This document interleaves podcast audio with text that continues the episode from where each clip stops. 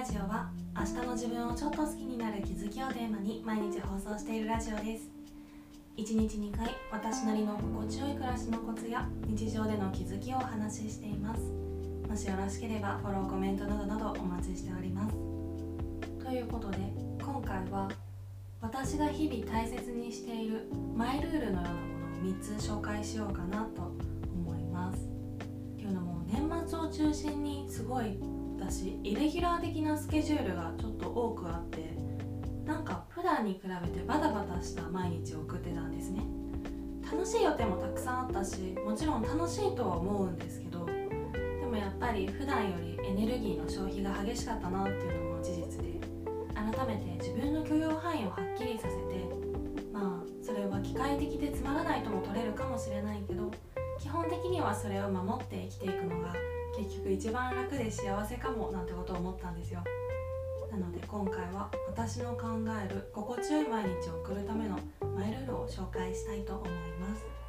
まず3つ全部挙げると1つ目が感じたことはちゃんと記録しておく。2つ目が優先順位をつける。3つ目が行動の許容範囲をはっきりさせておく。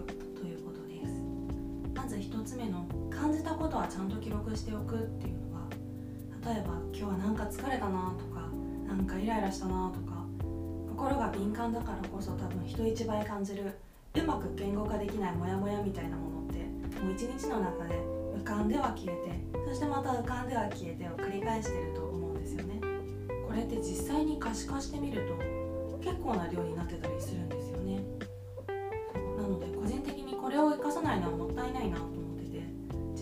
心に浮かんだこととか感情は面倒くさくってもその都度メモするのが地味な習慣だったりします。その時はうまく言語化できなくてもなんか例えば「あーなんかイライラする」とか だけでも全然よくてその感情を覚えた日感情が生まれた日日時さえ記録しておけば後で遡っていくらでも分析することができるのでその時のスケジュールと照らし合わせたりしてみると例えばあこの日は予定を2つ以上入れたからこんなんなっちゃったんだな。これだとキャパオーバーなんだなとか。あとは確かあの日はあの人に会ってたよな。あんまり合わないのかもしれないなとか。そういう情報が浮かび上がってきたりするので後で予定入れる時とか人間関係を見直す時とかに重要なデータになったりするんですよね。メモとペンとかでもいいんですけどいちいちバッグから取り出して書くのってめんどくさいし構ここには人に見られたら多少困るようなことが書いてあったりもするので私は個人用のツイッターなんか鍵垢みたいなニュアンスで瞬間日記っていうアプリを5年以上使ってます。まあ、ツイッターの鍵垢でもいいんですけど本垢と間違って投稿するリスクもなくはないし万が一でも流出してしまうと面倒くさいので私は断然こっち推しかなと思ってます。パスコードロックはもちろん指紋とか顔認証もうっかり人前で開いちゃうと困るのでオフにして。で念には念をっていうことでモバイル通信の設定も切ってもう絶対外に繋がらないようにしてます。この瞬間日記っていうアプリは結構1年前とか1ヶ月前の同じ日の投稿にすぐアクセスできたりするのでその時に比べて自分の思考でどんな風に移り変わってるんだろうとか自分を取り巻く環境でどう変わったんだろうとかそういうこと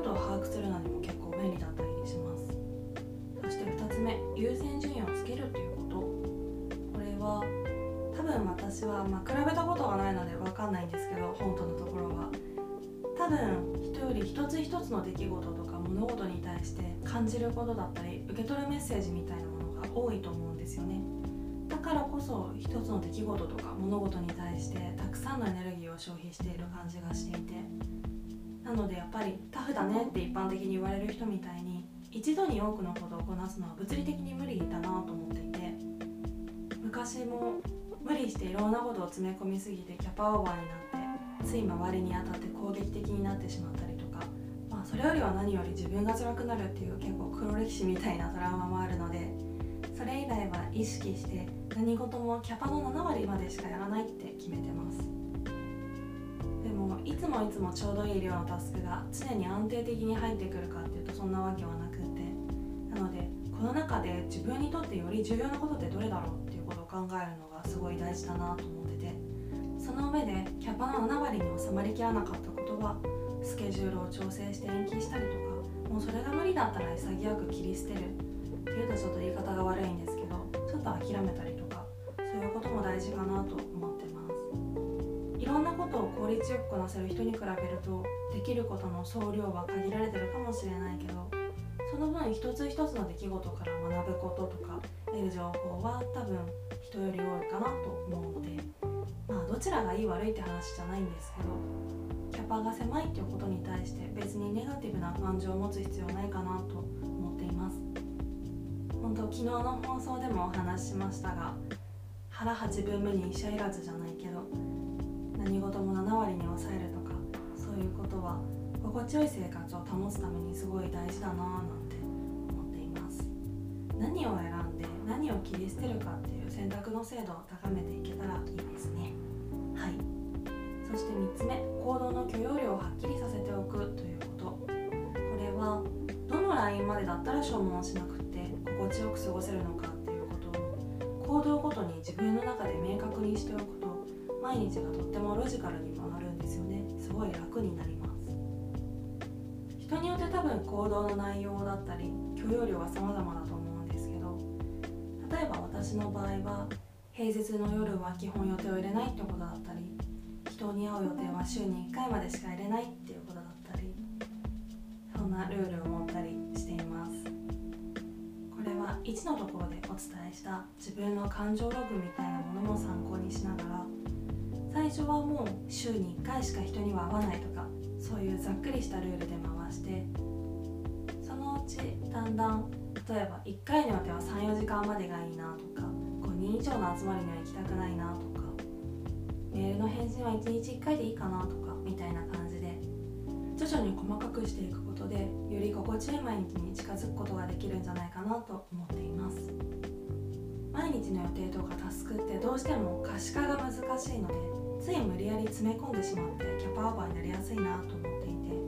てなのでできる限りあらかじめ行動にある程度の線引きをしておくことがストレスを最小限に抑えるための鍵になるのかななんて思っています。はい今回はそんな感じです。レターでの感想質問も絶賛募集中ですのでぜひぜひお気軽にいただけたら嬉しいです。それではまた次の放送でお会いしましょう。